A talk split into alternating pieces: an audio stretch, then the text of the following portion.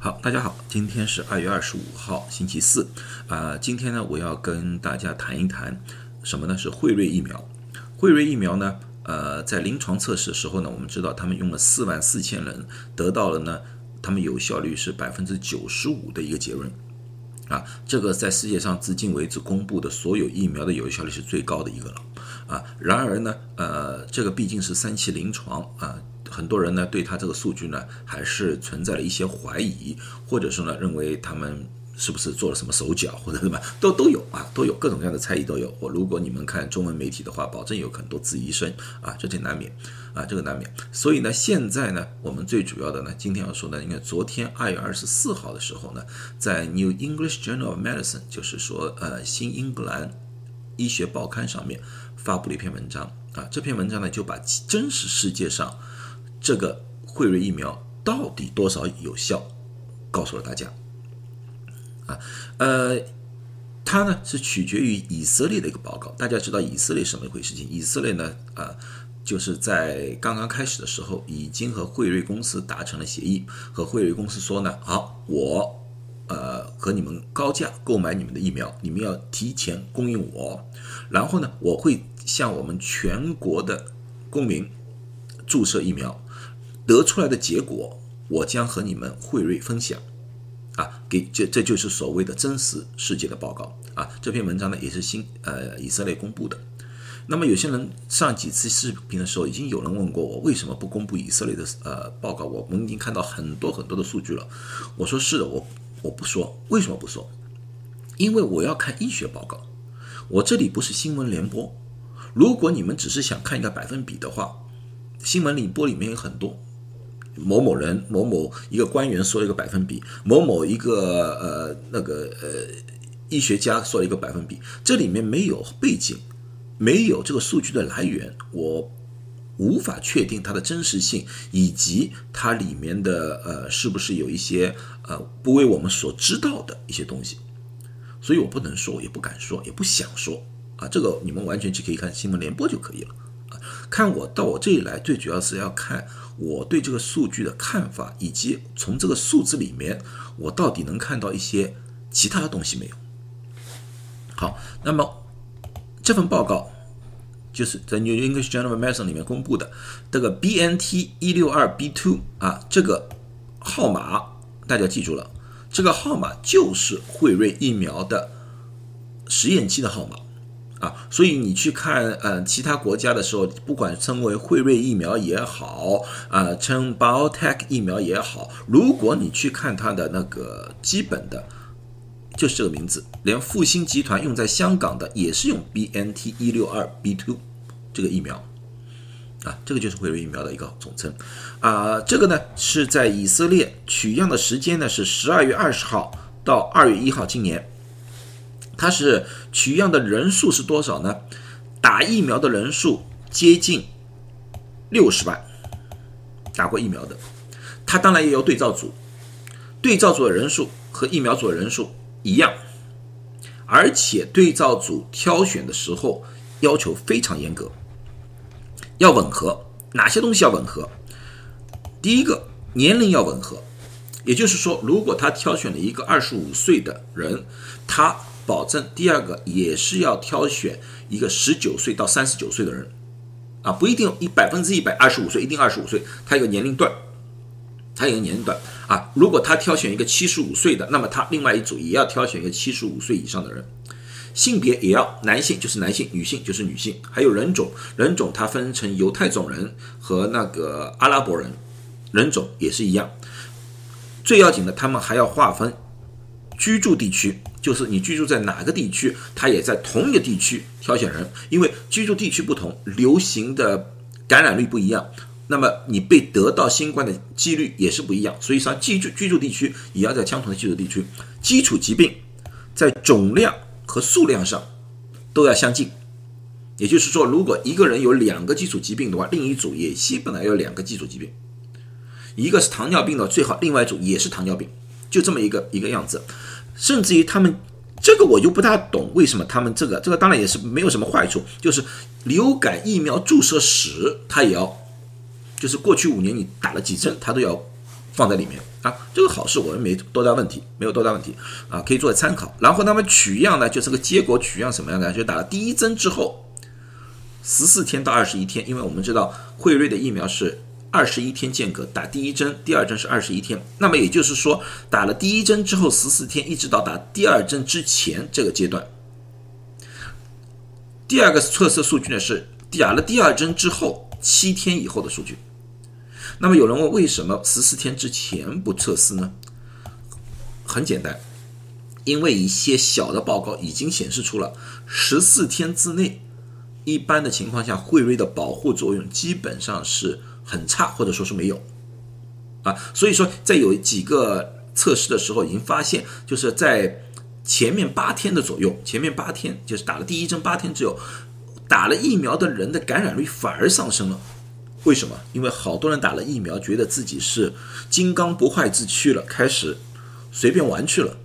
反而增加了自己被感染的几率啊。所以说，一般的情况下，现在取决于就是第一针之后十四天，我们基本上认为有一定的保护能力，大概有多少保护能力？这个地这个临床就告诉了我们啊。结果它不但是一个非常结果，就是啊有新冠没新冠，这个和。辉瑞又不一样了，它又细分了，因为它的人数够吧？你想想看好了，打了疫苗是六十万人，不打疫苗又是六十万人，整个是一百二十万人的一个大型测试，它怎么样细分？每一组里面都有好几万人，而辉瑞的三期临床多少人啊？四万四千人，所以它任何一个分组都比辉瑞的临床测试的人数要多啊！它就分为新冠确诊，新冠确诊就是说。鼻子里面的就我们就叫核酸测试，一种呢就是有症状新冠，这个很要紧，这个很要紧。新冠确诊和有新有症状新冠这是两回事情来着，因为新冠确诊里面有很多是无症状者，这个我在明天我会做一个特殊的视频，因为我有很几很多个数据啊，说明一个另外一个问题了，这个明天我再和大家发分析。有症状者，这是我们比较关心的，也是惠瑞做临床测试时候的标准。惠瑞临床测试的百分之九十五的保护率是什么？它是说是确诊，然后是有至少一个症状的人，或者是两个症状的人，他才算为新冠，这是他们的定义啊，这是定义。然后呢，他们划分成新冠的住院、重症和死亡，这个也是我们非常重要的，因为我们知道。哪怕被感染了新冠，如果不死的话，对我们来说只是一个小型的感冒，也没有什么大惊小怪的啊。所以这三个数字也是我们非常关心的。呃，辉瑞做三期临床的时候有这个数据，由于人数太少，所以说这个结论呢，我们能接受，能作为参考，但是没有这么大的说服力。而这里就不一样了。那么结果什么？总的结果就是说，十四天到二十天。确诊新冠的下降了百分之四十六，打了第二针七天之后，确诊新冠降低了百分之九十二。这个九十二就包括了有症状、无症状者，所有人就包括了，就降低了百分之九十二。啊，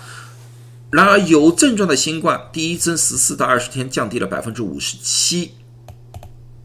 而第二针七天之后是百分之九十四，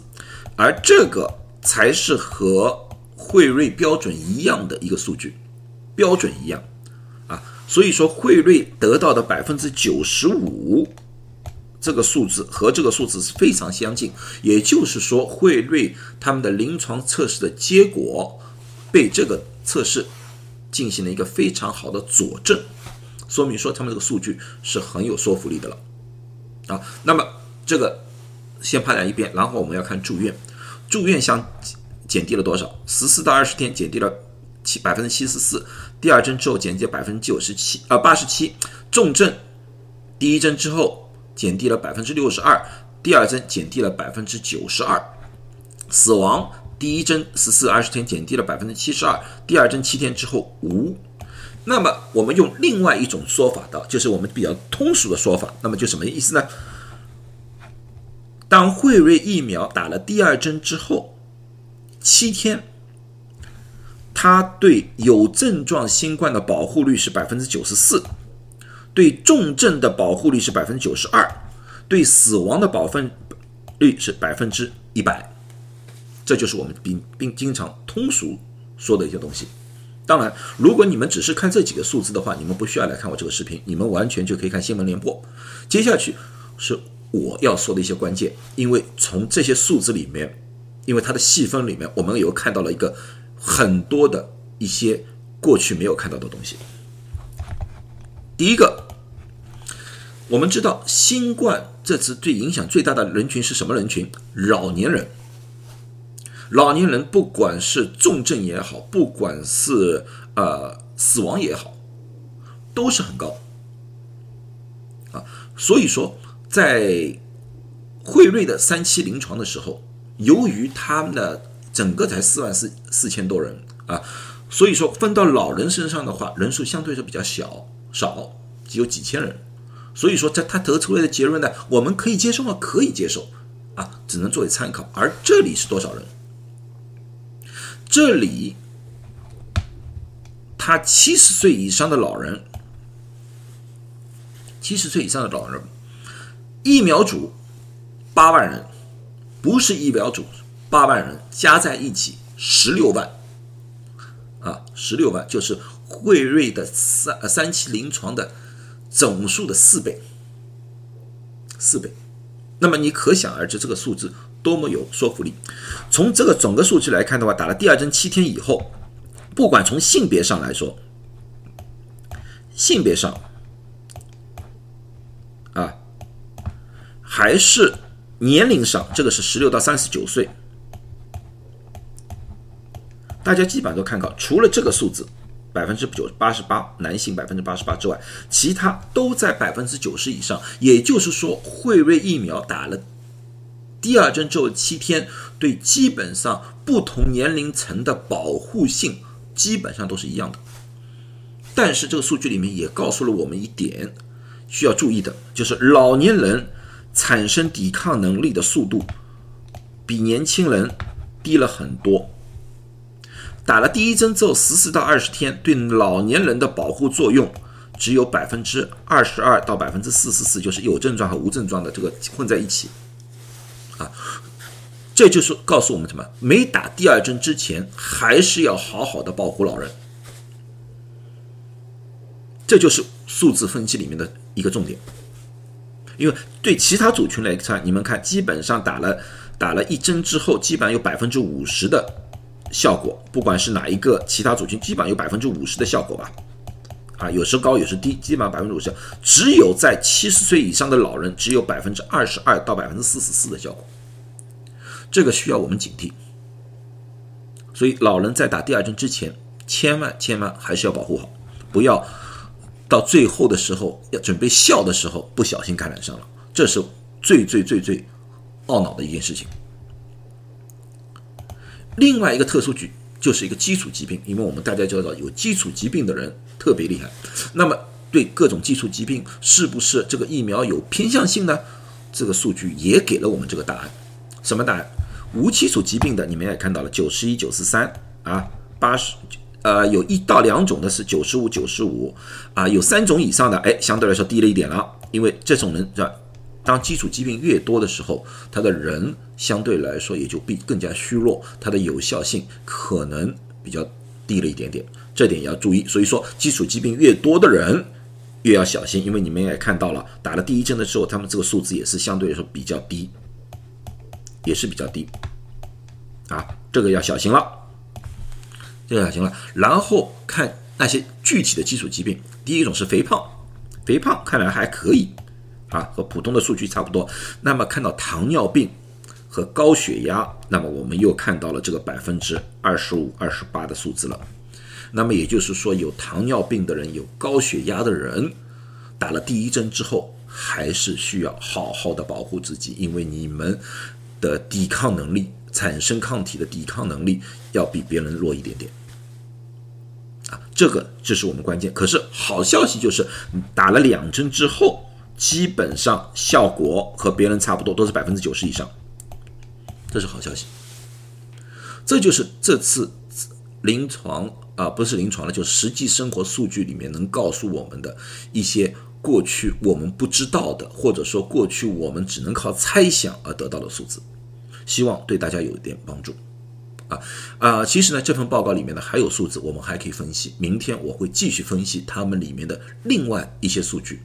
希望更好的帮助大家。